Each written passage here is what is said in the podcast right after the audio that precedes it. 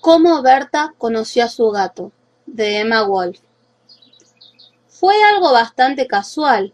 Un día Berta salió a comprar una lata de tomate, pero se confundió y compró un queso. A cualquiera le puede pasar. Pensaba volver a su casa caminando, pero se confundió y subió al colectivo 71. Pensaba bajarse en la casa de su amiga Susie, pero se confundió y bajó en la puerta del circo Filastrín y entró. La función acababa de empezar. Estaba actuando el mago.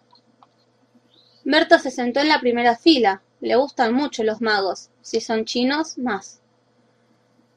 El mago metió una zanahoria adentro de un sombrero y la sacó convertida en un conejo. Después metió un puñado de maíz y lo sacó convertido en una gallina. Después metió una hoja de lechuga y la sacó convertida en una tortuga. Berta aplaudía como loca. Quería más. Por desgracia, al mago se le habían terminado los ingredientes. Berta, entusiasmada, le prestó su queso. Estaba segura que le iba a devolver un ratón, pero el mago se confundió y le devolvió un gato. Desde entonces lo tiene, en lugar del ratón y del queso.